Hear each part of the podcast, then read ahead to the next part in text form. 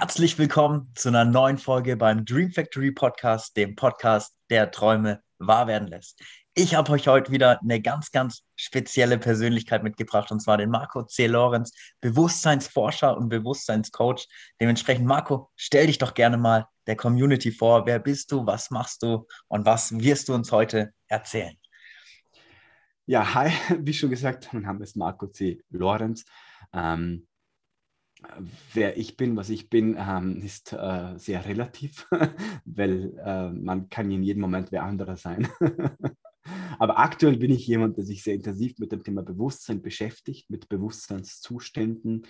Ähm, und äh, meine Arbeit geht dahingehend, dass ich äh, mein Bewusstsein in Ebenen bringe, ähm, wo in Anführungszeichen wenige waren, vielleicht auch viele, aber zumindest wissend, dass die Informationen wieder hier auf die Erde bringe und darüber sozusagen forsche, sozusagen, wer sind wir, von wo kommen wir und wo gehen wir schlussendlich hin. Ja? Weil die, die Aussage, dass wir es alle nicht wissen, ist viel zu wenig für mich und deswegen möchte ich das herausfinden, weil es ist für mich sozusagen ein ja, ich komme nicht aus. Also ich werde, ich führe so eine Art Führung und ich spüre so eine Art Führung und für mich ist es so, ich muss das tun, ich muss das herausfinden, weil als Kind habe ich mir schon die Frage gestellt, da ist eine Wand und was ist dahinter? Und, ähm, und ich, ich kann mir nicht vorstellen, dass die Wand wirklich da ist. und mit der Wand meine ich nicht äh, nur die Wand, sondern ich meine die Materie selbst, ich meine ähm, die Lücke der Erinnerung, die wir vergessen haben, als wir geboren wurden. Also wir kommen durch so einen Strudel und auf einmal sitzen wir alle sozusagen in einem Zug. Man fragt die anderen, von wo kommst du, wie kommst du daher? Ne? Ja, aus der Mama geschlüpft. Ne? Aber ähm, die wissen nicht, von wo sie herkommen, die meisten. Ne? Es gibt natürlich viel Forschung über, über das Gebiet, also Nahtoderfahrungen und so. Ähm, aber es ist immer noch Theorie. ist alles Theorie. Und ähm, ja, die Kunst ist sozusagen Theorie in die Praxis zu verwandeln, in die physische Erfahrung und das Wesen, was wir sind, umzuwandeln in ein multidimensionales Wesen. Aber da werden wir im Laufe des Gesprächs, glaube ich, ein bisschen tiefer gehen. Ich glaube auch, also ich merke schon, ich bin selber richtig aufgeregt, was wir hier heute wieder lernen dürfen. Und du hast ja ganz, ganz viele Bereiche. Ich glaube, wir könnten jetzt tief auch in Bereiche wie Metaphysik, Quantenphysik etc. eintauchen. Aber was wir heute natürlich erstmal beleuchten wollen, ist ja das umfassende Thema der Astralreisen, was ja auch, sage ich mal, mehrere Bewusstseinszustände und auch natürlich Ebenen, sage ich mal, offenlegt, weil wenn du da mal drauf eingehen könntest, weil die meisten Leute, sage ich mal, die jetzt noch nicht sich so intensiv mit ihrem Bewusstsein und dem, was möglich und vor allem dem, was hinter dieser Mauer, wie du auch gesagt hast, oder Wand ist, beschäftigt haben, die denken natürlich, es gibt jetzt nur diese eine Realität, in der ich natürlich lebe. Was kannst du denn dazu sagen, Marco? Ähm, ja, viel, sehr viel. ich habe einen YouTube-Kanal mit 500 Videos, wo ich viel über das Thema geredet habe. Aber ich versuche es mal auf die Essenz zu bringen. Ja. Ähm, aus meiner Perspektive oder aus meinem aktuellen Wissensstand ist es so, mh, mm, dass ich glaube, dass äh, jede Realität, wie wir sie wahrnehmen, ja, mhm. ähm, auf eine Sache beschränkt ist. Ja, eigentlich auf zwei Sachen. Ja. Und zwar, die erste Sache ist, dass wir sozusagen ähm, die, eine Form von Identität erleben, äh, also so eine Ich-Identifikation haben, in Kombination mit der Wahrnehmung unserer Sinne. Das heißt, wir erleben durch unsere Ich-Identifikation ähm, in Kombination mit Sehen, Hören, Schmecken, Fühlen und so weiter ähm, die Realität und machen alles davon abhängig. Ja. Das ist das eine. Ja. Das ist der erste Faktor, der entscheidet, wer und was wir sind und die Definition der Realität für uns bestimmt. Äh, das zweite, was das Ganze nochmal auf das i-Tüpfelchen bringt, ist vergessen, das Stichwort vergessen. Also wir haben vergessen, wer wir vorher waren, ähm, wie so eine, eine Blume, die gewachsen ist. Davor war sie ein Samen. Ja? Aber was war sie davor? Ist dann die Frage. Ne? Und von wo kommt dieser Samen her? Das heißt, äh, wir machen uns selber und unsere Realität von dem Faktor aus, von dem Wissensstand, was wir wissen in diesem Leben. Ähm, und das ist die Beschränkung, die höchste Beschränkung, die wir uns selbst gegeben haben.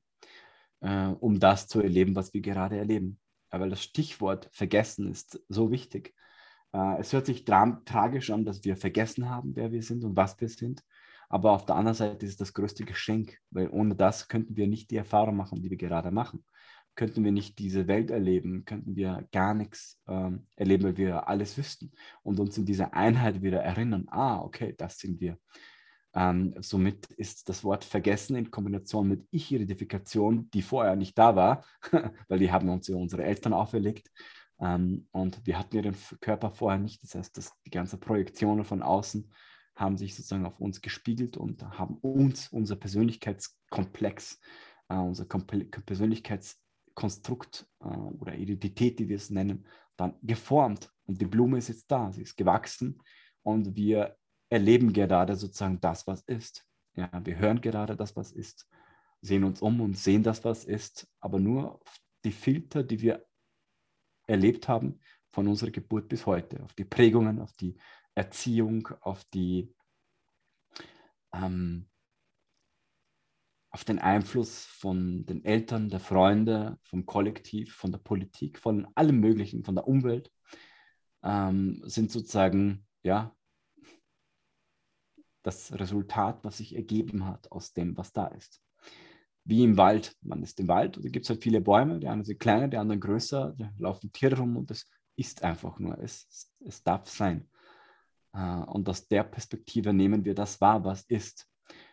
Ähm, aber wenn wir wissen, okay, das muss ja von irgendwo herkommen, die Realität. Ähm, und da gibt es so eine Grenze, so eine Grenze des, des, der Wahrnehmung. Das jeder Mensch kommt in seiner Entwicklung irgendwann mal zu einem Punkt, wo man sagt, irgendwas stimmt hier nicht. Ähm, ich bin nicht der, ich glaube zu sein. Ich frage mich, wer ich wirklich bin und von wo komme ich her und wo gehe ich hin. Ja? Weil wir werden alle geboren und werden alle sterben. Das ist mal ein Fakt. ein unausweichlicher Fakt. Äh, und wenn man sich diese Frage stellt, dann ist man ja, an einen Punkt angelangt, wo man versucht, Antworten darauf diese Fragen zu kriegen. Und ich selber habe jahrelang Antworten gesucht. Nach viereinhalbtausend Büchern habe ich nicht genug Antworten bekommen. Das war alles Theorie. Und Theorie war mir nicht genug. Auch wenn ich mich sehr intensiv mit dem Thema beschäftigt habe, ob das jetzt die Bhagavad Gita ist, ein Kurs in Wundern, das Thema Erleuchtung und alles Mögliche, ähm, das war mir alles nicht genug. Und dann muss man halt einen Weg einschlagen. Und zwar das, nicht das Suchen im Außen, sondern das Suchen im Innen. Ja? Das heißt, ähm, man kann sich das so vorstellen, wir sind alle eine Sonne, die leuchtet, die beleuchtet. Ja? Durch unsere Sinne geht Bewusstsein raus. Also eigentlich sind wir alle Sucher und die Umwelt um uns herum ist Google. Ja? Also wir suchen, wir googeln die ganze Zeit nonstop durch unsere Gedanken und die Außenwelt gibt uns Output, und wir geben immer Input und wir kriegen immer das, was wir suchen. Quantenphysik haben wir vorhin angesprochen. Ähm, und so gehen wir durch die Welt, suchen nach etwas und ähm, wenn man sucht, der findet. äh, der findet aber immer das, was deine eigene Erwartung ist und was dein eigener Glaube ist. Deswegen ist es so wichtig, woran man glaubt und was man erwartet. Löst man sich aber von jeglichen Glauben, und von jeglicher Erwartung, dann hat man einen Filter. Ich habe schon gesagt, wir sind so eine Sonne und die Sonne äh, leuchtet und im Laufe der Geburt und im Laufe der, der Jahre haben wir Zwiebelschalen bekommen. Mhm. Ähm, das sind die Muster, die Denkmuster, die Programme. Ich nenne das Programme, weil es mhm. sozusagen uns, unser Wesen definiert. Also wir haben auf der einen Seite die Seele, die durch uns spricht und auf der anderen Seite haben wir die Programme, die durch uns sprechen. Ja? Das sind die Entwicklungstrauma, die wir erlebt haben, ähm, die, die, dramatischen Erlebnisse, die Prägungen, die wir äh, uns anerzogen haben oder die uns anerzogen wurden von außen. Und somit sind wir eigentlich nicht die Seele komplett. Manchmal an Tagen, wo die Sonne mehr scheint und an Tagen, wo sie nicht so scheint, sind die Programme mehr aktiv. Und wir laufen sozusagen durch die Welt mit zwei Identitäten. Einmal sozusagen die Seele, die manchmal durch, durch uns spricht, und einmal die Programme, die durch uns sprechen, damit sie gewisse Erfahrungen machen kann, die Seele. Also ist alles bewusst so gedacht. Ähm, ja, und irgendwann kommt man zu einem Punkt, wo, wo man sagt, ich will diese Filter wegtun, diese Zwiebelschalen Step by Step auflösen. Und dann fängt man an, äh, an sich zu arbeiten. Man nennt das sozusagen Schattenarbeit. Das heißt, man löst Step by Step, mh, hm, sicher nicht vollkommen, aber zumindest ein Großteil der Programme auf, ähm, die die Identität und die Muster, die man sich angeeignet hat im Laufe des Lebens, transzendiert. Ähm, bis man sozusagen viel klarer wird und viel bewusster auf einmal da ist in dem Moment. Und dann kann man anfangen oder man kann vorher schon anfangen, äh, sich die Frage zu stellen, ja, ähm, du hast vorhin angesprochen, das Thema Astralreisen, was ist das genau? Das ist sozusagen eine Forschung ähm, jenseits der Materie. Ja. Ähm, Dr. Klaus Vollkammer hat äh, Studien durchgeführt, die haben ähm, äh, Menschen, also Schlaflabor, die haben unter dem Bett äh, Wagen hingetan und haben dann herausgefunden, äh, wenn der Mensch einschläft, im Moment, wo er einschläft, äh, verliert die Waage Gewicht bis zu einem halben Kilo kann das gehen. Ja. Ist ein Wow. Zwischen, ja, es ist ein, es ist ein, also muss nicht immer ein halbes Kilo sein, aber zwischen 50 Gramm bis zu einem halben Kilo haben die mhm. gemessen, ähm, verschwinden. Und im Moment, bevor der Mensch aufwacht, ist das Gewicht wieder da. Man sieht wirklich auf der Waage dieses, es fällt, es verlässt etwas den Körper und auf einmal kommt es wieder. Das heißt, mh, hm, irgendwas geht und irgendwas kommt wieder. Ja. Also auch logisch, weil wenn wir einschlafen, sind wir nicht im Körper, sondern wir sind ja in einer anderen Welt. Äh, die meisten nennen das die Traumwelt, aber die Traumwelt ist ja nur ein Programm, was uns programmiert wurde, damit wir glauben, dass alles Träume sind, weswegen wir wenig Bewusstheit haben. Und wenn wir aufwachen, glauben, das war alles ein Traum. Ja? Und das ist schon so gedacht, dass wir sozusagen dann uns so manchmal fühlen, wie es ist nur das unsere einzige Realität und alles andere sind Träume. Wenn man aber anfängt, sich mit dem Thema Schlaf zu beschäftigen, mit dem Thema äh, Traumforschung äh, und mit dem Thema, was ist hinter der Materie oder Naturforschung, dann kommt man drauf, ah, okay, da gibt es doch noch viel mehr da kann man noch viel tiefer gehen. Und ich glaube, wir sind jetzt allgemein als Zivilisation, Mensch, an einen Punkt angelangt, dass es jetzt interessant wird, da ein bisschen genauer hinzuschauen, wo, von wo wir herkommen, was wir sind und wo wir hingehen. Ja? Und ähm, das ist der Bereich, in dem ich sozusagen arbeite, da hinzuschauen, da hinzugehen, das körpereigene äh, DMT ähm, was das Molekül des Bewusstseins auszulösen, äh, um, um Wahrnehmungen jenseits von den Sinnen des menschlichen Körpers zu erleben, um Informationen zu bekommen, die, äh, die man in keinen Büchern findet, um dann sich ein neues Weltbild zu machen. Und ob das jetzt stimmt, spielt keine Rolle. Es ist auf jeden Fall mehr Information, als man auf der Erde sammeln kann. ähm, und ja, dahin geht sozusagen meine Forschung und äh, die Arbeit, die ich mache. Und ich versuche da so tief wie möglich reinzugehen und zu schauen, was, da, was man da so rausholen kann. Ja, das, das merkt man auf alle Fälle, Marco. Glaube ich sofort. Also du hast so spannende, vollumfängliche Punkte schon mal angesprochen, worauf ich noch gerne eingehen würde. Du hast ja gerade auch Dimethyltryptamin angesprochen. Das ist ja, sag ich mal, dieses Bewusstseinsmolekül oder wird ja auch als mächtigstes Halluzinogen auf unserer Erde, sage ich mal, bezeichnet. Und das wird ja gerade auch von unserer Zirbeldrüse hergestellt. Da würde mich natürlich interessieren, wie erzeugst du da eine größere Erzeugung im Körper, weil unsere Zirbeldrüse ist ja auch oft verkalkt, eben auch durch unsere ganzen Gewohnheiten, durch Fluoride etc., was ja auch, sag ich mal, so ein Grenzthema ist, wo man auch mal hinterfragen dürfte. Aber was würdest du denn da an der Stelle für Tipps geben? Weil ich schätze mal, um solche Erfahrungen machen zu dürfen, ist es auf jeden Fall sehr relevant, diese natürlich auch gereinigt zu haben. Ähm, ja, kann ich, ich kann dir da gerne darauf antworten. Mhm. Ähm, aber okay. ähm, ähm, ich habe vor kurzem ein Video gedreht, wo ich, weil das würde, glaube ich, den Rahmen von unserem Podcast sprengen. Ähm, ich habe vor kurzem ein Video gedreht auf meinem YouTube-Kanal, das nennt sich, wenn du das tust, bist du kein Mensch mehr. Ja? Ähm, und da, wie lange dauert das? Hm, zwölf Minuten. Und da geht Steven und dich, das ist sozusagen mein Kollege, der mit mir zusammenarbeitet, sehr, sehr, sehr, sehr tief auf das Thema Entkalkung der Ziebeldrüse ein. Weil wenn man das so macht, wie man es sonst so kennt, dauert das über zwölf Jahre. Ja. Oh, okay. Und das ist viel zu wenig, äh, viel zu langsam. Ne? Ja. Und das war uns nicht genug und wir haben uns da sehr intensiv damit beschäftigt, wie man. Das ist ja auch ein wichtiges Thema. Jetzt ist leider gerade die Verbindung ein bisschen raus, aber ich werde euch das Video gerne in der Infobox verlinken, weil jetzt war mhm. gerade die Verbindung weg. Aber mhm. red gern zu Ende, Marco. Jetzt soll es ja. funktionieren. Ähm, das ist auf jeden Fall. Sieht man mich eigentlich gut hier im Video? Ja. okay. Super.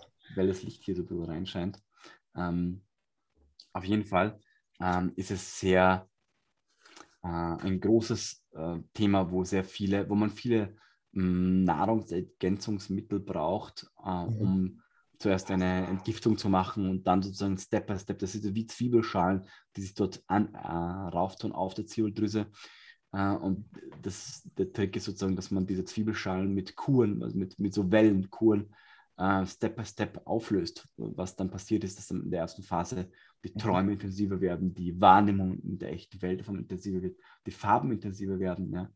Ähm, und dann fängt es an, dass man immer öfter luzid wird und dann kommt von selber, dass man außerkörperliche Erfahrungen hat. Mhm. Und wenn man dann ganz viel Ziebeldrüse entkalkt hat, dann kommt es von selber, dass dann so eine Art sechster Sinn, höhere Intuition sich entwickelt, dass man durch die Welt läuft und man sieht halt Dinge, die man vorher nicht sieht, so eine Art Hellsichtigkeit entsteht da und oder halt so Fähigkeiten wie du kannst den Körper einfach so verlassen, indem du einfach dir vorstellst, dass du es tust. Ähm, da kann man einiges machen. Auf jeden Fall gehen wir zwar, weil ich kenne jetzt nicht alle Fachwörter, mhm. äh, in den Videos sehr detailliert darauf ein. Einfach auf, in YouTube eingeben, wenn du das tust, bist du kein Mensch mehr, Marco C. Lorenz, dann gehen wir sehr intensiv in diesem Video darauf ein, über das Thema Zirbeldrüsenentgiftung und Entkalkung. Ja. Jetzt haben wir Zeit gewonnen für die nächste Frage. Perfekt. Das werde ich mir auch nachher definitiv mal angucken. Genau, jetzt ist, glaube ich, erstmal wichtig für die Community zu wissen, was ist jetzt Astralreisen genau und kann das wirklich jeder? Mhm. Ähm, also Astralreisen ist sozusagen das, was passiert, wenn man einschläft und einfach dabei bewusst wach bleibt. Mhm. Also immer, es passiert immer dasselbe. Man schläft ein, bleibt wach dabei und dann erlebt man immer dasselbe. Ja? Und zwar in einer Astralreise. Ja? Außer man driftet vorher in so einen luziden Traum ab, aber da verliert man auch schon sein Bewusstsein. Ne? Mhm. Ähm, und im luziden Traum, da fängt sozusagen das restliche Bewusstsein noch auf. Und äh, gibt es dann verschiedene Wege, dass man schläft ein, geht bewusst sozusagen dann in eine Astralreise. Astralreise ist sozusagen, man verlässt den physischen Körper und das kann man sich so vorstellen wie so ein Aggregatzustand. Das heißt, der physische Körper ist ja fest, dann kann man angreifen und ähm, der ist so eine Art äh, wie ein Eiszapfen. Ja, weil kann man auch angreifen. Wenn man dann aber zum Schmelzen bringt, ähm, dann wird er flüssig, man kann ihn so ein bisschen drücken, man kann ihn verformen. Ja. Und wenn er noch mehr schmilzt, dann wird er flüssig, dann wird er zu einem Wasser. Und dieses Wasser ist sozusagen der Astralkörper. Das Bewusstsein ist immer noch da, wie der Eiszapfen auch da war. Aber es ist halt flüssig, es ist dehnbar, es kann sich formen. Es ist in einer anderen Dimension, äh, in einem anderen Aggregatzustand. Äh, das nennt man dann Astralreise. Und wenn man dann das Wasser nochmal schmilzt, ist es ja immer noch da, es wird zu Dampf. Und das ist dann sozusagen eine Seelenreise, was man mit dem Mentalkörper machen kann. Wenn dann das Gas nochmal schmilzt, dann äh, kommt man in den ganzheitlichen Körper und das ist sozusagen das, was man ähm, ja, eine, eine, höhere Wahrnehmung äh, jenseits von ähm, Seelen erleben kann, wo man sich so eine Art also Ich-Auflösungen macht, ähm, äh, Ego-Death ähm, und Realitäten so ab dem letzten Pattern Room, dass man geht durch Räume, die dich definieren als Mensch und dann durchbricht man die Kette von, ah, eine Seele zu sein, ein Mensch zu sein. Und dann kommt man zu diesen Erinnerungen von, ah, wer warst du davor? Ja, weil du warst ja vor einer Seele ja auch da. Wie du als Vormensch ja auch existiert hast, als Bewusstsein. Und dann erinnert man sich halt an diese höheren Bewusstseinsformen und diese ähm, die jenseits der Fraktalwelten stehen. Das sind so, jenseits gibt es diese 49 bzw. 50 Jenseitsebenen und die letzte ist sozusagen eine Fraktalwand und wenn man da durchbricht, ähm, dann kommt man zum ähm, freien Universum, könnte man es nennen, also zu einer Art ähm, Konstrukt jenseits des, der Konstrukte. Ja? Aber das ist schwer zu erklären, was man dort erlebt, weil kein Wort und kein Bild das je beschreiben könnte, was, ähm, weil es nichts mit 2D und 3D zu tun hat, weil die Dimensionen schon so weit drüber sind. Ähm, dort hat es einfach keine Bedeutung mehr. Raum, Zeit, Formen. ja, es ist eine andere Wahrnehmung der Wahrnehmung. Ja oder des Bewusstseins. Ja. Auf jeden Fall, um die Frage zu beantworten, Astralreisen sind sozusagen, ähm, ja, ähm, man wechselt sozusagen als Pilot oder als Fahrer vom Fahrzeug das Auto und äh, fährt dann, man kann sich so vorstellen, wie der menschliche Körper ist sozusagen jemand, der im Boot sitzt. Das heißt, man sitzt im Boot, das, der Körper ist das Boot und wenn man eine Astralreise macht, dann zieht man sich einen Tauchanzug an und geht unter Wasser. Man ist immer noch der Körper, ne? also das, der, das Bewusstsein, taucht aber sozusagen in eine andere Welt ein, in die Welt, die sozusagen als nächstes hinter der physischen Welt steht. Ähm, und dort kann man sozusagen dann mit der Unterwasserwelt tauchen oder in Anführungszeichen Unterwasserwelt. Und dann kann man sich sozusagen dann durch die verschiedenen Astralebenen, auf die 49, die es gibt, wo, wobei jede viele Dimensionen hat, die ins Unendliche gehen, ähm, die dort erkunden kann, sozusagen das Jenseits erkunden, ähm, dort Erfahrungen machen kann und dann also von unteren Astralebenen bis hin zu mittleren, bis hin zu Lichtwelten. Ähm, ja, und dann halt sozusagen bis zu dieser Fraktalwand, von der ich schon geredet habe. Und dann kann man sozusagen dann die nächste Stufe gehen, wenn man dann bereit ist für die Erfahrungen ähm, jenseits von, äh, vom Jenseits. ein schöner, schöner Buchtitel. Ja, das, das stimmt. Das ist eine gute Idee. Ja, was mich jetzt auch natürlich interessieren würde, kann das wirklich jeder lernen? Und wo, wo ist man da genau? Also kann man das messen? Also es gibt ja mehrere Theorien, auch gerade so, wenn man die indischen Veden durchgeht, gibt es ja. dieses vereinheitliche Feld, die Akasha-Chronik oder morphogenetische Feld. Ist das vergleichbar damit, dass man dann auf so einer Bewusstseinsebene in diesem Spektrum ist oder ist es wieder was ganz, ganz anderes? Mhm. Es sind Realitäten. Je mehr Bewusstheit man in diese Ebene bringt, je realer ist es. Und ab einem Punkt ist es hundertmal realer als hier diese Realität. Da kommt man wieder in den Körper zurück und denkt sich, ich bin hier in einem Comic gefangen. Ne? okay. Ah. wow. Ähm, das heißt, da lernt man dann sehr, sehr schnell, was es bedeutet, ähm, was es bedeutet, keine ähm, oder die Beschränkung, die man sich vorher auferlegt hat oder das Wissen, was man hatte, ah, ich bin ein Mensch und äh, ich identifiziere mich als das, was und wer ich bin. Mhm. Ähm, und wenn man dann sozusagen andere Realitäten erlebt, jede Nacht, wenn man will, dann ja, kommt man in den Körper zurück und erlebt das halt immer wieder, immer luzider, immer öfter und immer strangere Sachen, bis man irgendwann diese ich bin ein Mensch Identität loslässt. Und diese Identität wird dann zu einer, ich bin ein multidimensionales Bewusstsein und erfahre mich halt in jeglichen Realitäten. Ne? Das kann man sich so vorstellen wie jeder Tag vom Menschsein.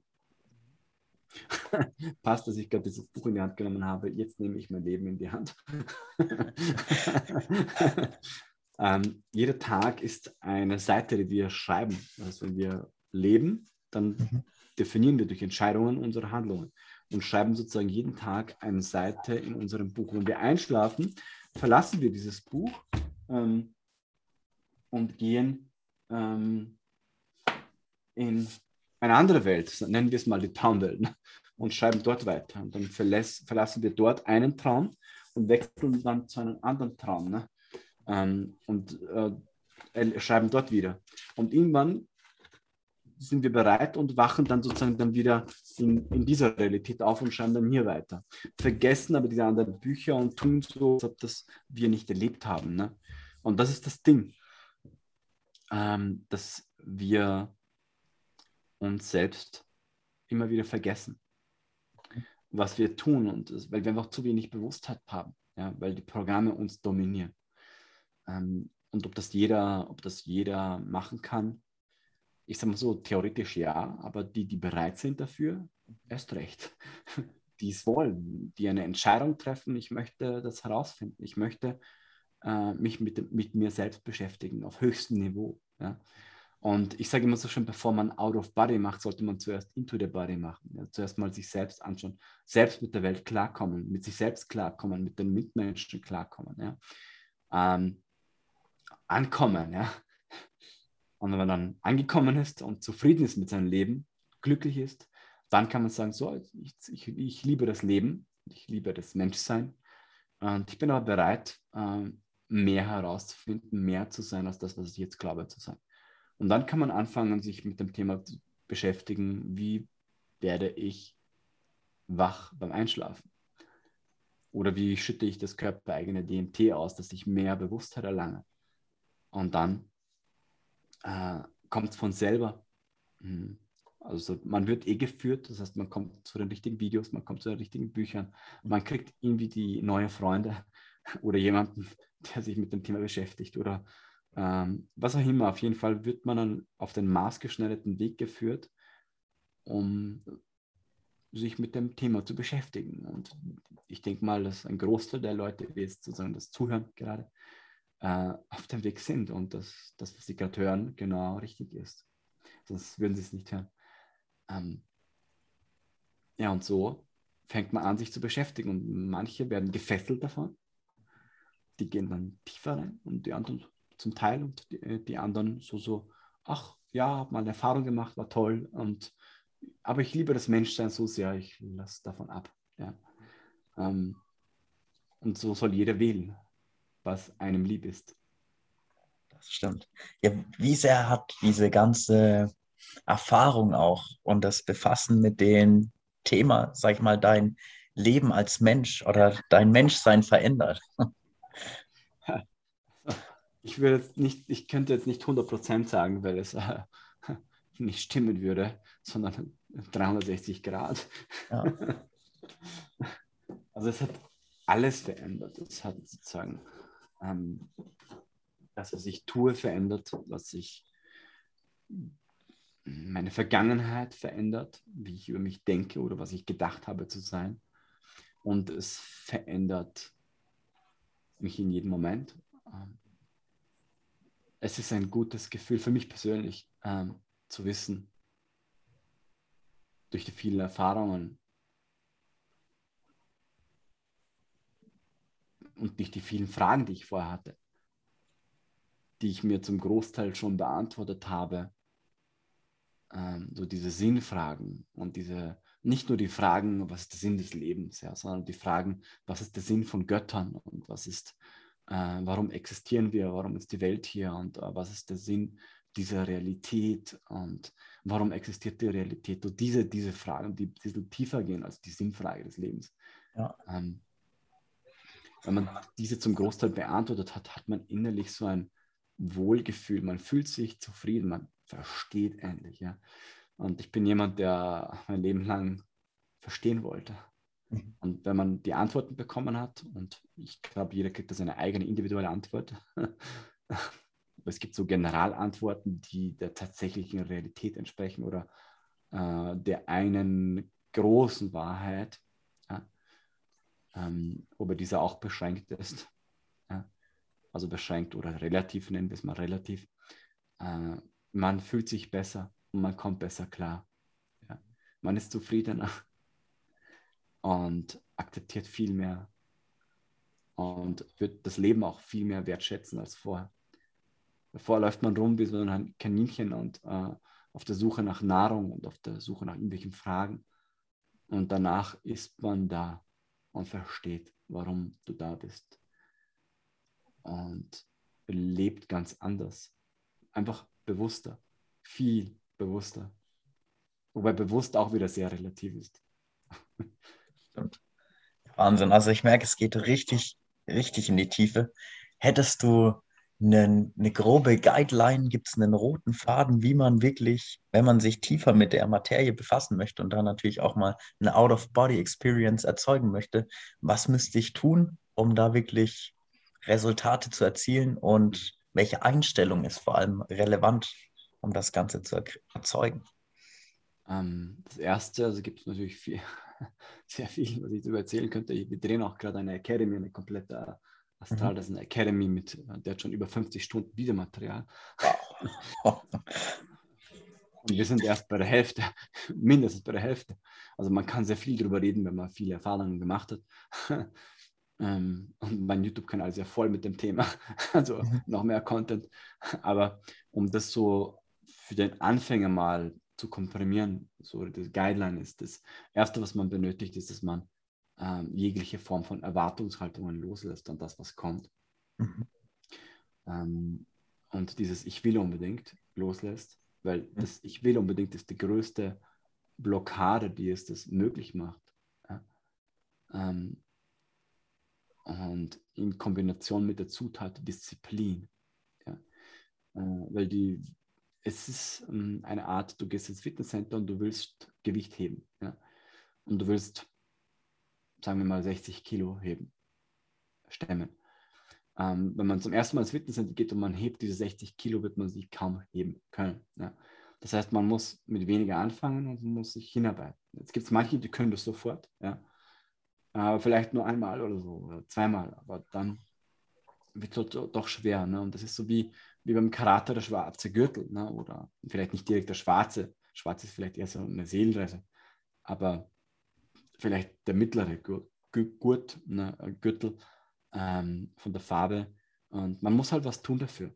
Man muss sich, äh, also müssen ist jetzt relativ, ne? Ähm, man sollte nie müssen sagen, sondern man kann was tun. Und es ist so, das Universum ist ein Konstrukt, was sagt, ich erfülle dir jeden Wunsch und es sagt immer ja. Aber es prüft dich vor, ob du es auch wirklich willst. Weil würdest, würde es dir alles erfüllen, was du denkst den ganzen Tag, wo du willst, dann wären wir alle irgendwie manchmal in der Hölle und manchmal hier, manchmal da. Das wäre zu viel Chaos. Deswegen sagt das Universum, kein Problem, du kriegst alles, was du willst. Du musst mal eine Entscheidung treffen. Ne? Zweitens musst du mir zeigen, dass du das willst. Also ich stelle dich Prüfungen. Ich, ich werde dich äh, Qualen aussetzen, Qualen, Anführungszeichen, einfach zeigen, wie, ob du drüber stehst, ob, du, ob, du das, ob dir das wirklich wert ist. Ja? In Form von, man investiert Zeit in Bücher, in Kurse, Geld vielleicht, geht auf Seminare. Mm, und, und wie können wir dem Universum etwas klar machen? Ja? Mhm. Und das Universum misst in ganz simplen Regeln. Es misst in Energie und in Zeit. Wie viel Energie investierst du in welcher Zeit? Erst wenn man anfängt, sich damit zu beschäftigen, zu üben äh, und sagen wir mal zwei Stunden oder eine Stunde und eine halbe Stunde am Tag, ja, äh, jeden Tag ein bisschen was dafür zu tun, ja, dann wird das Universum sagen, hey, du hast 24 Stunden und jeden Tag tust du etwas dafür und irgendwann hast du so eine, eine, einen Pot gefüllt, wo das Universum sagt, hey, ich muss dich mal belohnen, weil du investierst sozusagen, du gibst Output und ich gebe dir jetzt mal Input. Ne? Und äh, dann werden die Erfahrungen kommen. Ja, und ähm, man darf es halt nur nicht überstürzen durch äh, Erwartungshaltung. Wie es bei mir damals war, ich war, als ich das erste Mal von dem Thema gehört habe, ich habe sein Buch gelesen, war ich so fasziniert, dass es möglich ist, seinen Körper zu verlassen, äh, dass ich dann sofort mal ein Sabbatjahr genommen habe und dann alle Bücher, die es darüber gibt, also damals alle, gelesen habe, dann alle Seminare besucht habe von allen möglichen Instituten weltweit und dann jeden Tag sechs Stunden geübt habe. Und das ein ganzes Jahr lang. Also wirklich hardcore. Ja? ja. Und ich hatte in diesem einem Jahr keine Erfahrung. Aber ich habe es durchgezogen. Ja? Und nach einem Jahr habe ich gesagt, okay, ich habe jetzt alles durch, alle Übungen, alle Techniken, ich kenne alles. Ähm, aber ich habe noch keine Erfahrung gemacht, bis auf so ein paar kleine Schlafparalysen und ein paar Vibrationen und so und ein paar erweiterte Bewusstseinszustände, aber es war jetzt keine direkte Astralreise, bis ich dann eine Erfahrung gemacht habe, äh, wo ich dann gesagt habe, okay, alle reden drüber, im ganzen Internet findet man sehr viel drüber, und, aber ich glaube nicht mehr dran, weil ich habe alles versucht. Mhm. Und dann habe ich das losgelassen. Ich habe dann gesagt, okay, ich lasse los, ich ich glaube nicht mehr dran, es ist mir wurscht. Ja? Weil ich habe zu viel Energie investiert. Aber ich übe trotzdem weiter. Es ist mir wurscht. Ich lese trotzdem Bücher über das Thema, aber es ist mir wurscht. Ja. Ich mache trotzdem meine Übung, aber ob was passiert dabei, spielt keine Rolle. Ob ich eine Erfahrung mache, ist mir komplett egal. Mhm. Ich bin dankbar, wenn eine kommt, wenn nicht, ist auch okay. Und durch dieses Loslassen von ich will es unbedingt, hatte ich sofort meine erste Erfahrung. Und dann ein paar Tage später die zweite und dann immer mehr und immer mehr. Und dann wusste ich, aha, so funktioniert das Ganze. Ah, dieses Zwanghafte hält dich fest. Äh, also diese Erwartungshaltung, was geschieht. Ich habe mich so belesen mit so viel Theorie, aber ich musste die Theorie von dem ganzen Wissen weltweit über das Thema komprimieren und habe dann sozusagen immer versucht, dann mich zu dem Essenten hinzuarbeiten und habe dann eine Methode herausgefunden, wie man ähm, relativ simpel das indizieren kann. Und zwar, man kauft sich Kurkumin. Ja, also es ist äh, sozusagen bioverfügbares Kurkuma. Äh, es hat 185 höheres, höhere Bioverfügbarkeit, kann man sich bei Amazon kaufen. Das ist von Limax oder so heißt die Marke. Ähm, nennt sich Kurkumin. Ähm, und die, das hält acht Stunden. Das sind äh, Neuronentransmitter, die sozusagen auch für Alzheimer-Patienten gedacht sind. Ähm, und äh, das nimmt man vom Schlafengehen. Eins bis drei von diesen kleinen Kapseln. Das ist halt 185 mal wirkungsvoller als Kurkuma und baut die Brücke zum Unterbewusstsein. Das heißt, alles, was man in der Nacht erlebt, wird intensiver, die Träume werden intensiver, luzider. Und wenn man eine Astralreise hat, dann wird die Erinnerung sofort äh, klar äh, und die Bewusstheit auch, ne? weil die Erinnerung ans Gehirn da ist oder die Neuronentransmitter im Gehirn arbeiten und feuern. Ja?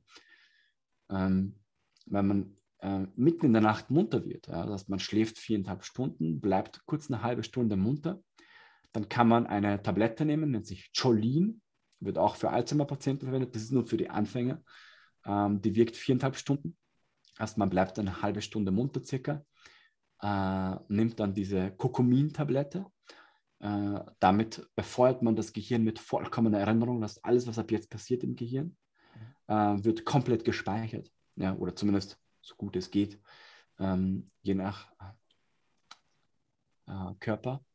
Äh, und dann legt man sich hin und macht Austritts, also man macht Visualisierungstechniken.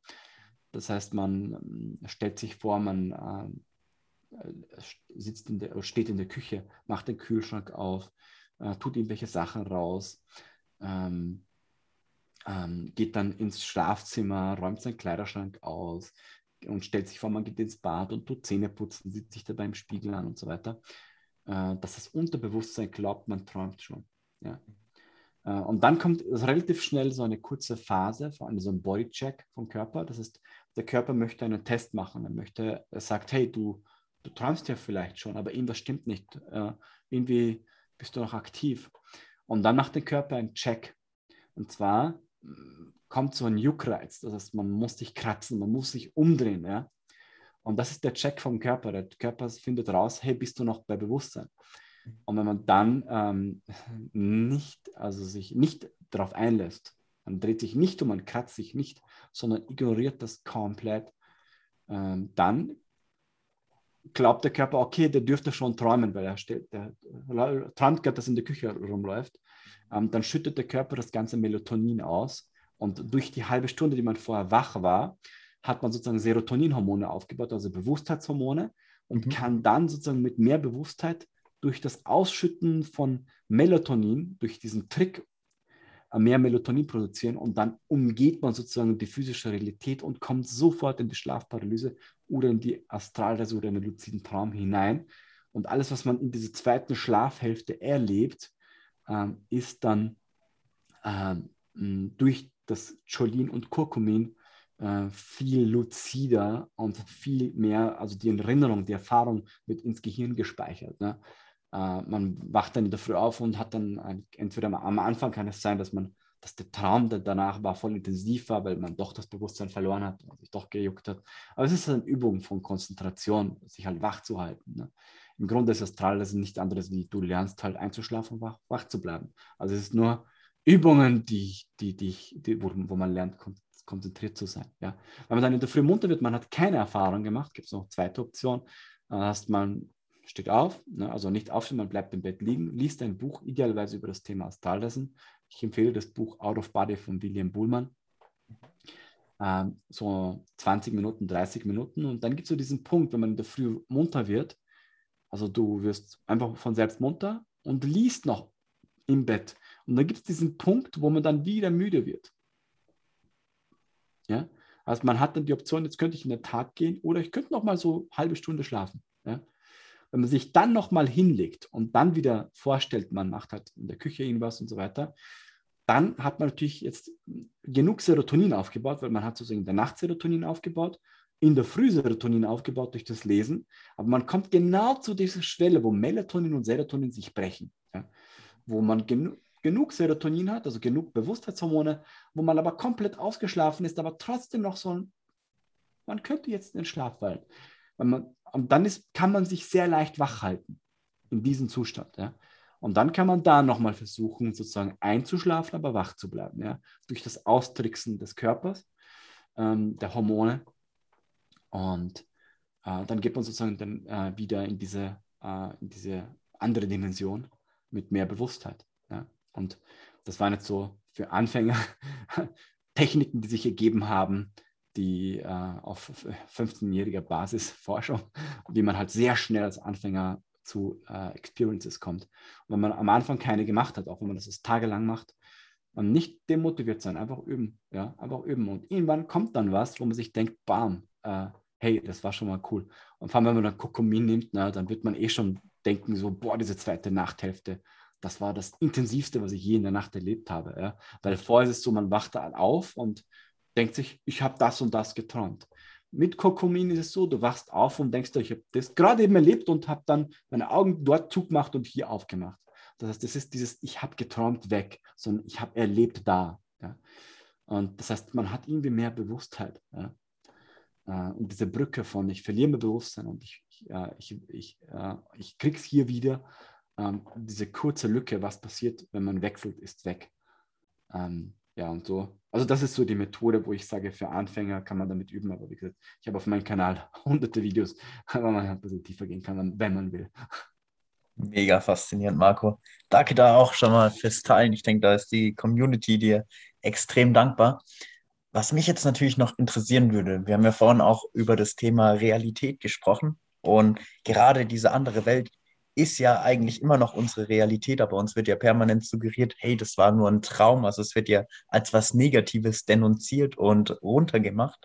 Aber wie kannst du da nochmal auf das Thema eingehen? Und vor allem, was mich persönlich noch interessieren würde, wie funktioniert das Raum-Zeit-Kontinuum auf der anderen Dimensionsebene? Ähm, es gibt keine der anderen, sondern es gibt die anderen. Okay, okay. Ähm, also äh,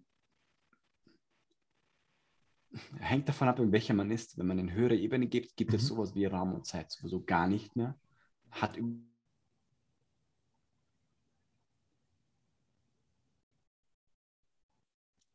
gerade wieder einen kleinen Cut von der Internetverbindung, aber das gleichen wir gleich wieder energetisch aus. Sehr gut. Jetzt, jetzt. Gesagt, getan. Ne? ähm, ja, also ähm, hängt davon ab, in welcher Realität man ist. Also es hat dort keine so große Bedeutung, weil man hat ewig Zeit für alles. Ja.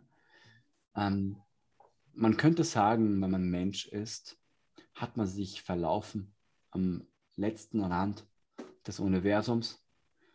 Ähm, man ist gefangen in einer Art immer wiederkehrendem Loop, äh, welcher sich schon seit Millionen von Jahren von Krieg, einem Krieg zum nächsten, wenn man sich die Menschheit betrachtet, wiederholt und hat sich halt dort drin verlaufen in einem kollektiven Gruppenwahnsinn. Ähm, um ein bisschen Ernüchterung in die Sache zu bringen.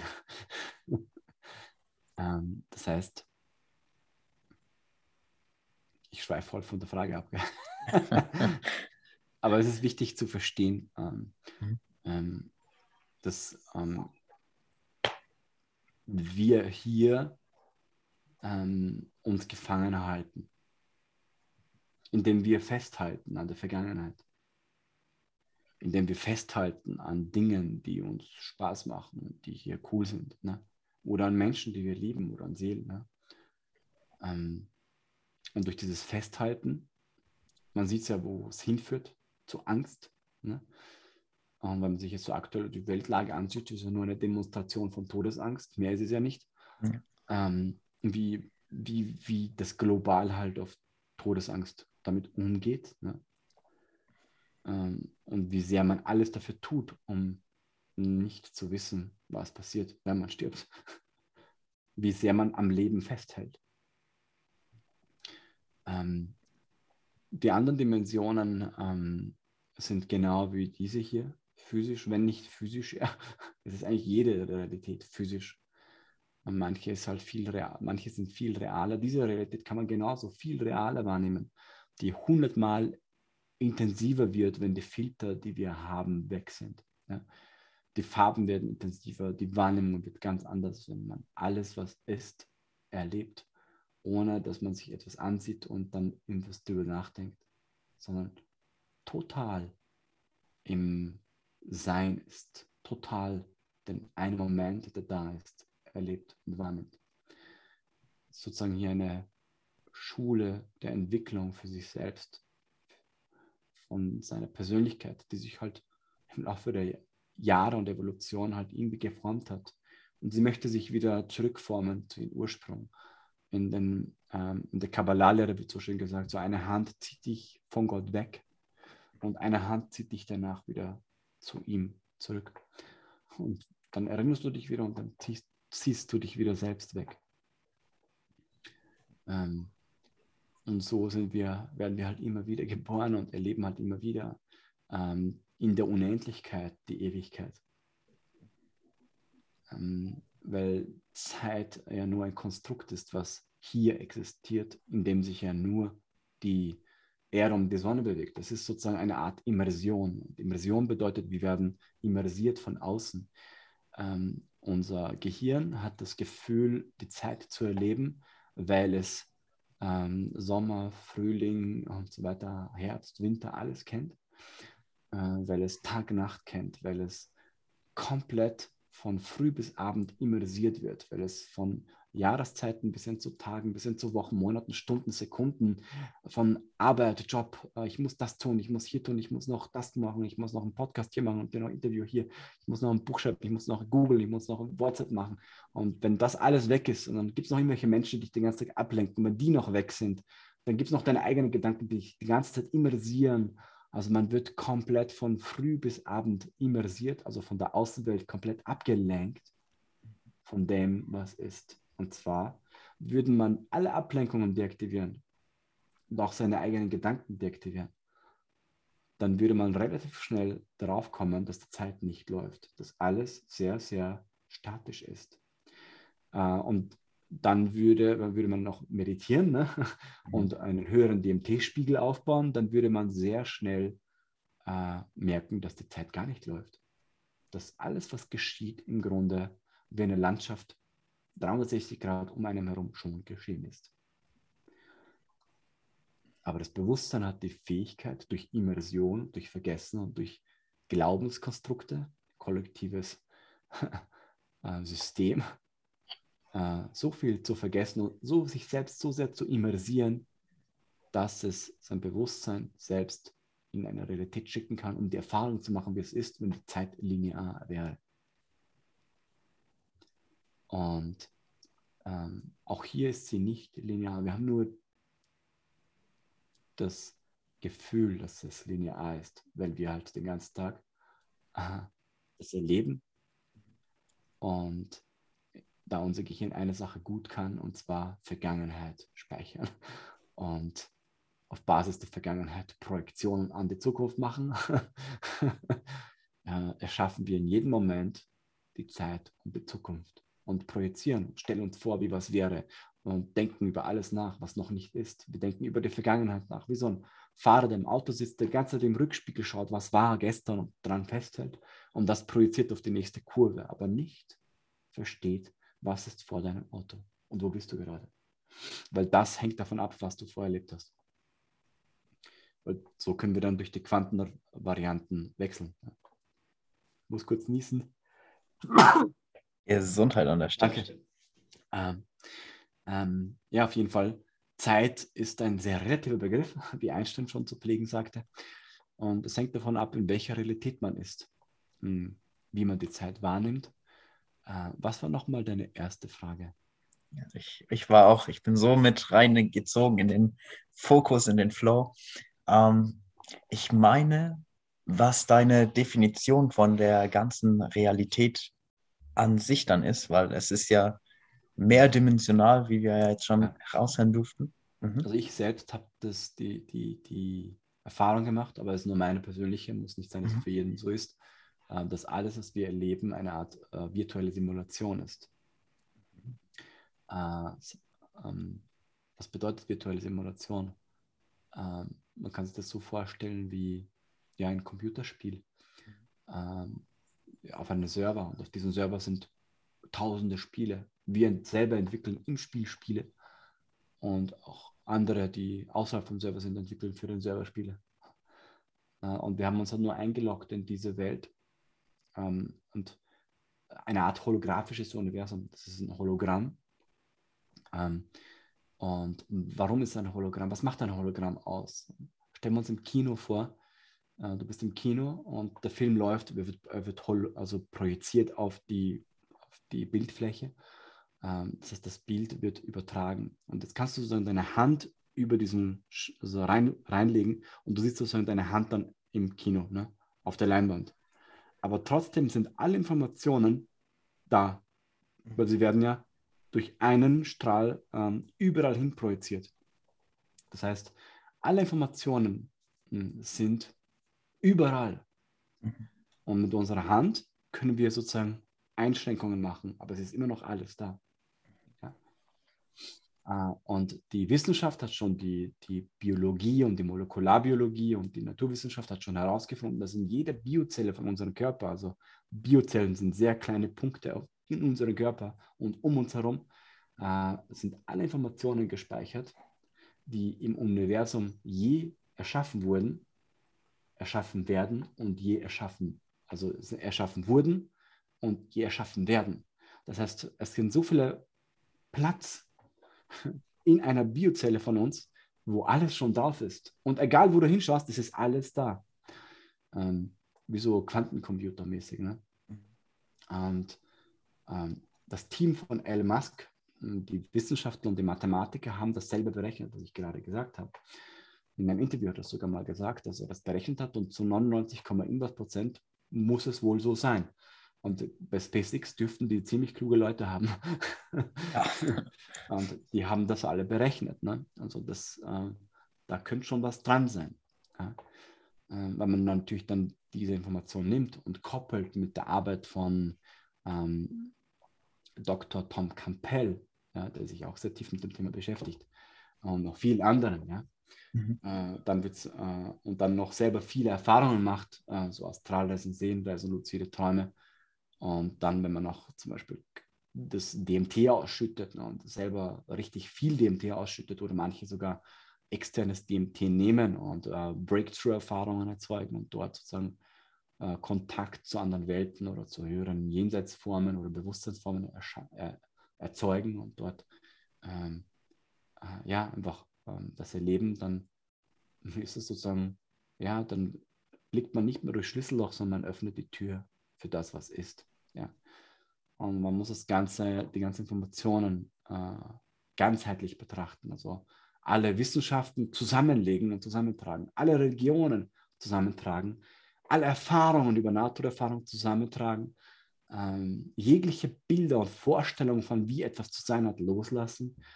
Ähm, und, und ja, dann hat man ein größeres Bild über das, was ist. Und idealerweise noch selber Erfahrungen machen. Ja. ja. Wahnsinn. Ich bin richtig inspiriert auch von deiner Denk- und Herangehensweise. Das finde ich sehr, sehr beeindruckend. Ich, hab, ich hätte, glaube ich, noch so eine unendliche Liste an Fragen, weil ich finde Ja, so. okay, sehr, sehr gerne. Wie würdest du dann dementsprechend auch Gott, das höhere Selbst, das Universum an sich definieren? Was, was ist das und was bedeutet das für dich? Mhm. Ähm, Also es ist das, was ist. Ähm, das, diese Frage ist, da fehlen mir ein bisschen die Worte. Mhm. Ich, kann, ich könnte jetzt sehr tief gehen Mhm. Ah, und in die, also dieses, ich habe schon Erfahrungen gemacht, die jenseits von Gott waren. Mhm. Ähm, darum weiß ich nicht, wo ich da anfangen soll, weil Gott ein Sandkorn in der Wüste ist. Okay, wow. Und was dann noch danach kommt, äh, wie hättest du denn die Antwort gerne? Ich kann noch, also ich kann noch weitergehen. Also das soll beeindruckt, Bogen spannen von unten nach oben. das beeindruckt mich jetzt, also weil ich dachte immer, wir sind ja alle miteinander verbunden auf der metaphysischen Welt. Aber dass man außerhalb noch Erfahrungen machen kann, finde ich sehr, sehr spannend. Aber lass Ja, uns schau mal, mal. wenn du sagst Gott ein Bewusstsein, dann Mhm. ist es ja schon eine Beschränkung. Wie kann in der Unendlichkeit ein Bewusstsein existieren? Gute Frage. Weil es kann ja äh, sich selbst wie eine Zelle duplizieren. In der Unendlichkeit. Auch wieder mal richtig. Und dann ist in der Unendlichkeit nicht mehr Gott als ein Bewusstsein da. Oder vielleicht doch. Ähm, also ich kann mal das versuchen so zu erklären. Ich hatte ja schon drei Nahtoderfahrungen und ich habe in jeder was anderes erlebt. Und ich kann versuchen, die zu komprimieren auf eine Sache, dass man es vielleicht besser verständlich beko- rüberbekommt. Ähm, stell dir eine A4-Seite vor, so eine bl- weiße A4-Seite vor. Ne? Mhm. Hier, ne? Und stell dir vor, du malst hier mit deinen Gedanken hier einen Baum mit roten Äpfeln. Ja? Siehst du ihn? Ja. Stell dir vor, hier ist ein kleines Haus, Mhm. hier ist eine Person und hier ein rotes Auto. Ja? Und jetzt stell dir vor, das ist wieder weg. Ja, das ist die Seite wieder weiß. Aber was hast du gemacht? Du hast projiziert. Du hast durch Vorstellung, durch Gedanken äh, etwas auf nichts erschaffen. Also aus dem Nichts etwas erschaffen. Und du hast es trotzdem irgendwie gesehen. Ja? Und jetzt stell dir vor, dass dieses Blatt Papier in diese Richtung komplett durchgezogen wird. Also dass es komplett in diese Richtung, also so eine weiße Wand vor dir ist. Die hat keinen Anfang und kein Ende. Und nicht nur da, sondern auch nach oben. Das heißt, du hast ein komplett weißes, weiße Wand vor dir, die nie aufhört. Und wenn man sich die Unendlichkeit nicht vorstellen kann, dann kann man sich einfach nur eine Kugel vorstellen, die hat keinen Anfang und kein Ende. Dass man ist in dieser Kugel drin und blickt überall hin und man ist in diesem weißen Nichtraum, der keinen Anfang, kein Ende hat, der man nicht weiß, wo eine Kante ist. Ne?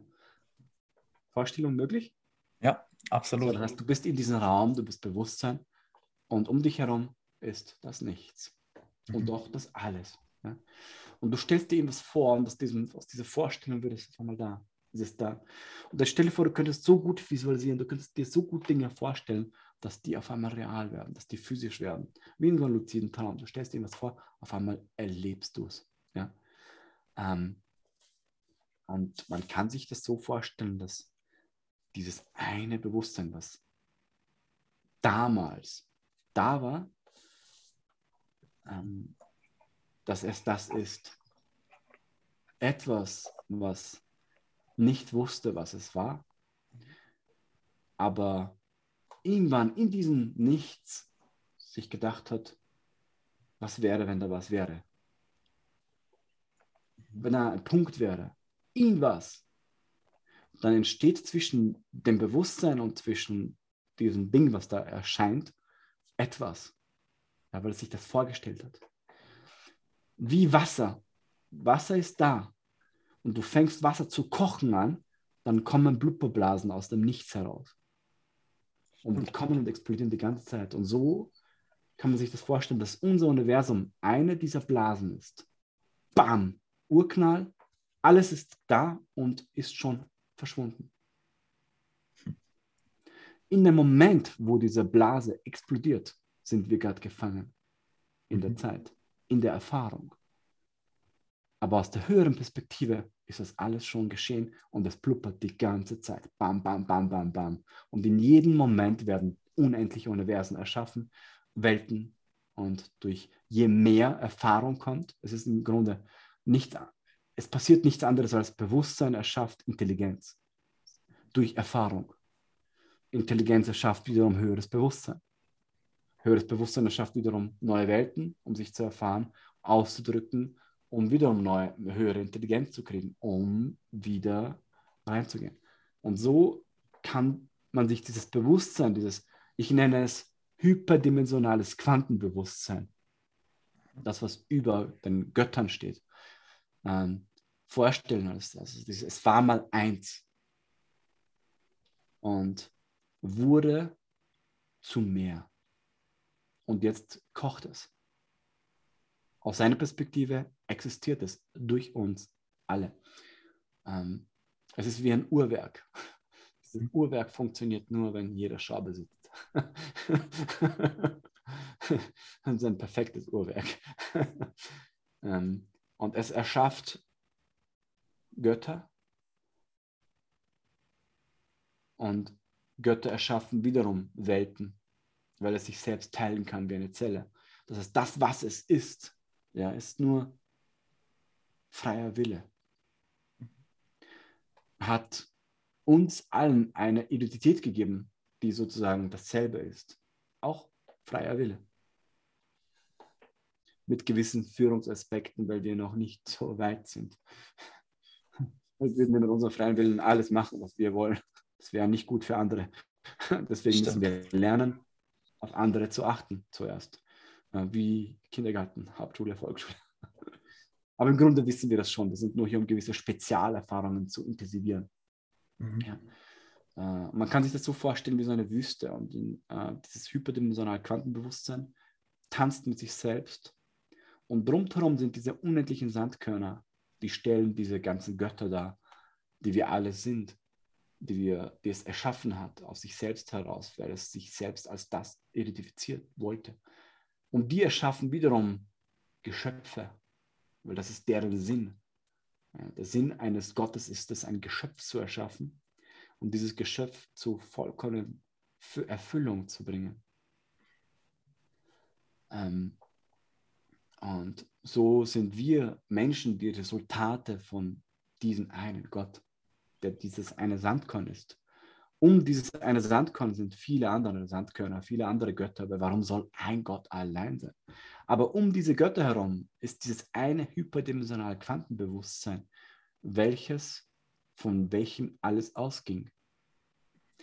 Und ich habe dieses Bewusstsein in einer Seelenreise mal gefragt, wer hat dich erschaffen? Äh, die Antwort hat bisschen Gänsehaut bei mir gemacht. Ähm, willst du es wissen? Unbedingt, unbedingt. Ähm, es hat gesagt, ich wollte wissen, wie es ist, einen Schöpfer zu haben. Ich wollte, wie es ist, ich wollte wissen, wie es ist, einen Gott zu haben. Ich wollte einfach wissen, wie es ist, wenn mich jemand geboren hat. Und so seid ihr Menschen da. Ihr wisst jetzt, wie es ist, geboren zu sein. Ihr wisst, wie es ist, an einen Gott zu glauben. Ihr wisst, wie es ist, ähm, geschöpft von ihnen einer höheren Quelle zu sein. Und dank euch weiß ich, wie das ist, wenn mich jemand erschaffen hätte. Weil ihr wisst es jetzt. Und ihr seid ich. Mhm. Ziemlich deep auf alle Fälle, ja. Wow.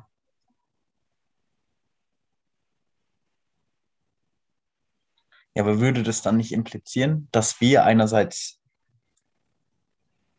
dieses geschaffen hätten? Nein. Ähm, äh, ich sage mal so, am Anfang war Gott, jetzt mhm. sind wir alle da. Und durch das Vergessen äh, ermöglicht dieses eine Bewusstsein ein Pyramidenkonstrukt, welches ganz unten sich auch als sich selbst identifiziert. Mhm.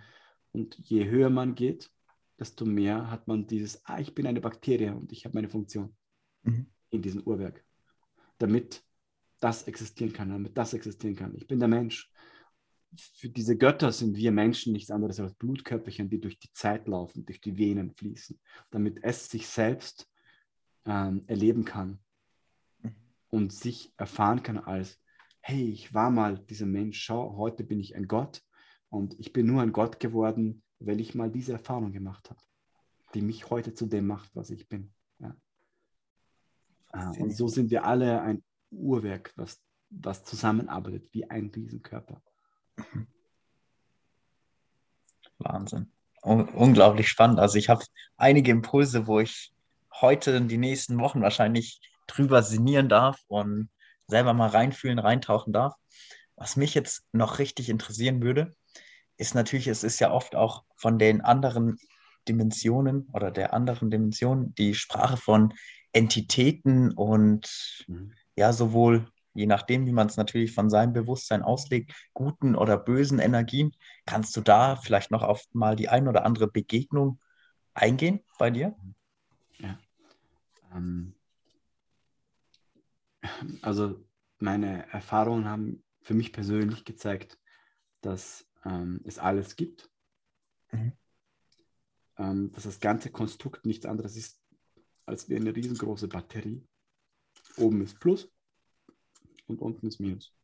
Und wir dürfen uns zwischen hier und hier bewegen, durch den freien Willen. Können hingehen, wo wir wollen. Ja? Können tun, was wir wollen. Äh, und im Grunde gibt es kein Gut und Böse. Ja? Denn dieses Gut und Böse ist das Resultat aus Dualität. Ähm, aus einer ganzheitlichen Perspektive würde man das Ganze so vergleichen mit einem Wald. Du bist im Wald und du wirst auch nicht sagen, der Baum ist gut, der Baum ist böse, weil man sagt, der Baum ist klein, der ist groß. Man würde nie zu einem kleinen Baum sagen, du bist noch ein Kind, hau ab hier, ne? du hast noch keine Erfahrung. Und zu einem riesengroßen Mammutbaum würde man sagen, du bist Opa, du weißt alles. Ne? Mhm. Sondern der Wald sagt, er ist einfach nur und er lebt. Und das spielt keine Rolle. Es, er darf einfach sein, wie er ist. Und genauso ist es für dieses Bewusstsein. Spielt es keine Rolle, ob was gut oder böse ist, weil es sich gelöst hat von jeglichen Formen von gut und böse. Sondern er ist einfach nur. Und er macht einfach die Erfahrung weil es eh keine Rolle spielt, weil es eh weiß, es ist nur eine Projektion, die schlussendlich zu einer Erfahrung führt. Aber es hat gelernt, loszulassen und Vergangenheit stehen zu lassen.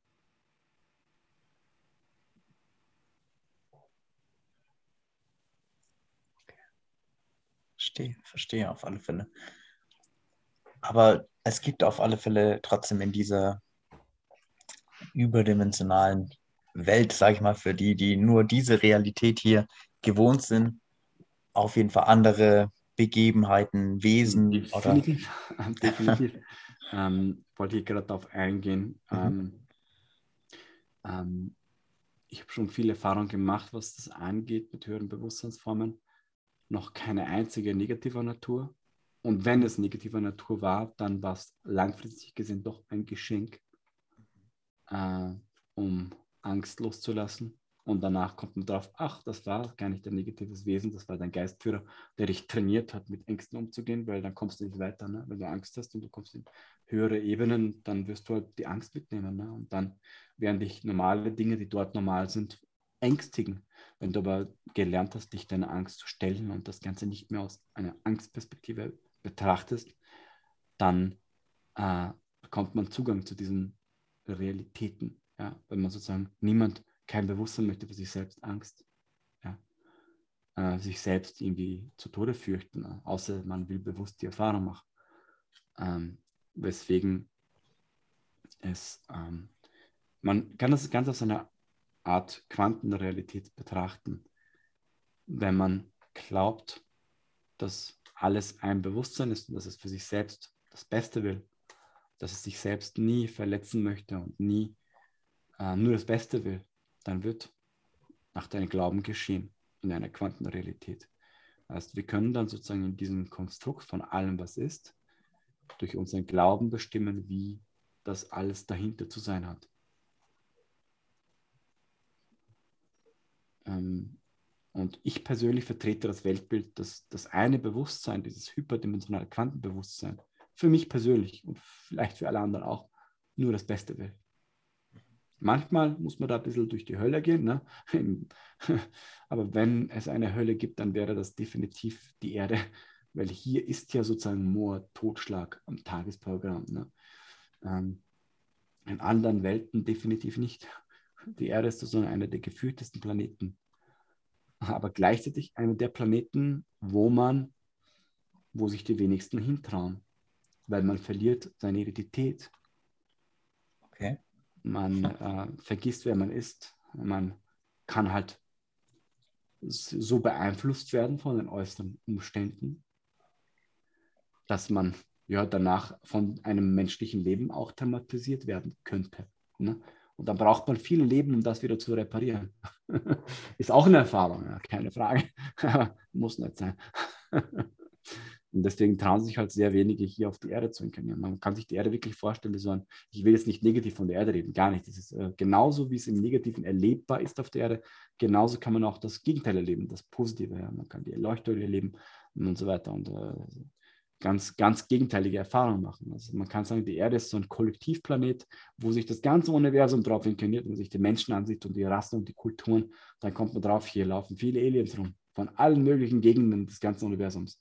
Mhm. Es ist eine Art Schule, wo der Kindergartenschüler vom ältesten Uniprofessor lernen darf und beide im selben Klassenzimmer als Schüler sitzen. Ja. Und als Lehrer gleichzeitig. Ja. Ähm, so sehe ich die Erde. als eine Art Schule, wo alle zusammenkommen. Man kann von allen multidimensional lernen. Das stimmt. Mhm. Das ist eine schöne Metapher, die du da reingebracht hast. Oh, ich bin super geflasht von all dem, was du hier mir und auch natürlich der Community gegeben hast. Also da nochmal ganz, ganz großes Dankeschön an der Stelle, Marco. Ich verlinke natürlich alles von dir unten in der Infobox, deswegen schaut unbedingt mal auf deinem YouTube, auf seinem YouTube-Kanal dabei, der wie nochmal genau heißt? Also einfach Marco C. Lorenz und mhm. meine Webseite ist entweder marcolorenz.com oder meine Hauptwebseite brainwave3d.com also brainwave3d.com. Auf das würde ich gerade noch gern eingehen, weil du hast ja vorhin schon mal Frequenzen angesprochen und Brainwave, das hört sich ja schon wieder nach einer sehr, sehr spannenden Methode an, die du da raus mhm. ausgeklügelt hast. Kannst du das in wenigen Sätzen der Community mal erklären, was das ist? Also Brainwave ist für mich persönlich das Resultat aus 15 Jahren äh, Arbeit, Bewusstseinsforschung.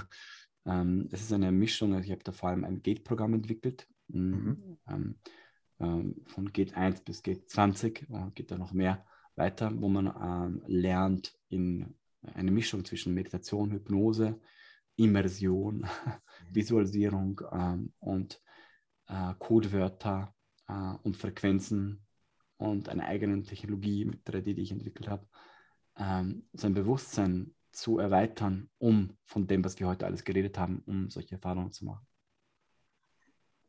spannend. Wie ist das dann?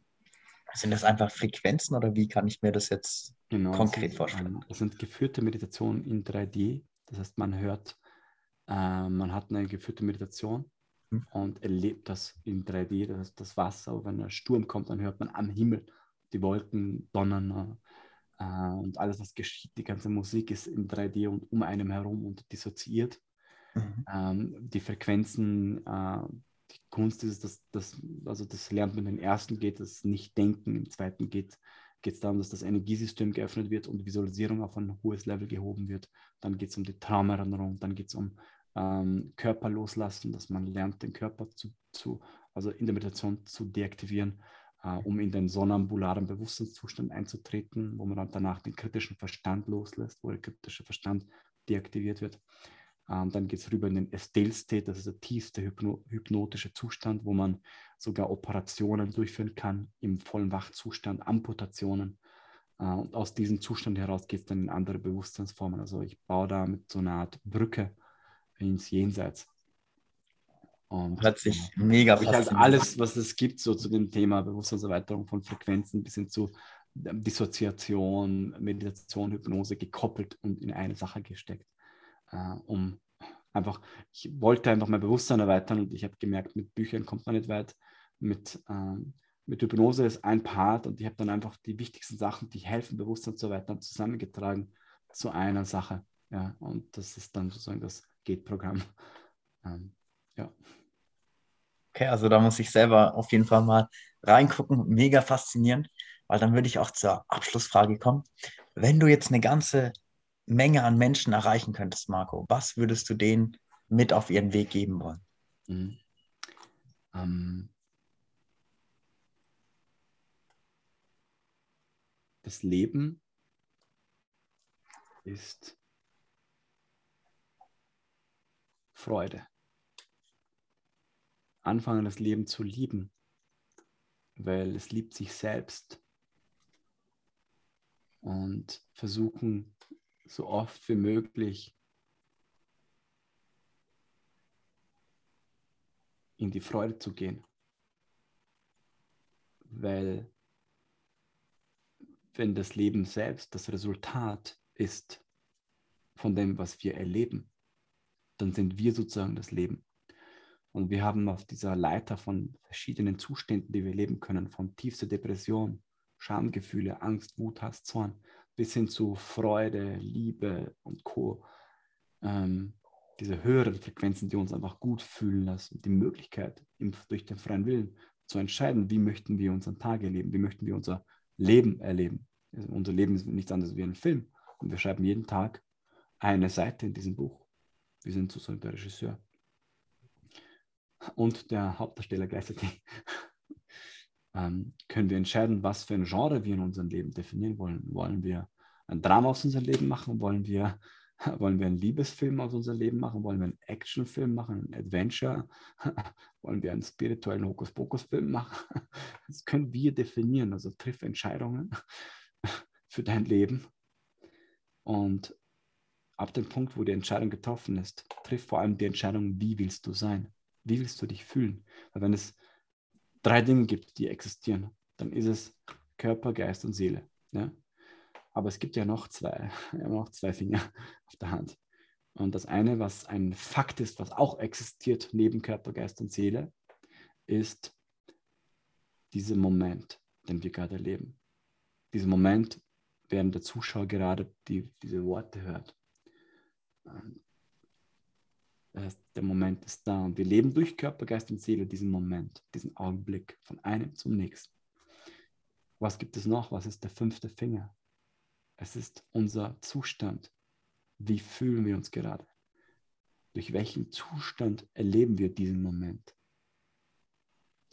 Wir haben uns nie die Frage gestellt, aus welchem Zustand will ich mein Leben wahrnehmen. Und das ist ganz simpel. Man macht sich die Frage, was für Zustände gibt es alle? Es gibt diese traurigen Zustände, diese neutralen Zustände, diese geilen Zustände. Ja. Triff eine Entscheidung, wenn du willst, so oft wie möglich in diese geilen Zustände zu kommen, in diese Zustände der Glückseligkeit. Und wird das Leben dich führen durch einen Weg, um passiv so zu sein, um passiv aus diesem Zustand heraus, heraus den Moment wahrzunehmen, so oft wie möglich. Außer man will da unten baden. Und ich habe auch mal die Frage gestellt, warum geht das Bewusstsein trotzdem mal in diese Unterrichtung? Antwort war, ja, der Abwechslung wegen immer nur dieser schönen Zustände zu erleben, ist auch ein bisschen fad. Ne? ein bisschen Abwechslung muss sein. Darum sind wir auf der Erde. Hier gibt es alles, von früh bis abend. Das ganze Programm in alle Richtungen. Mega. Also was ich mitgeben kann, ist eine Entscheidung zu treffen, wie willst du, aus welchem Zustand heraus willst du deine Welt wahrnehmen.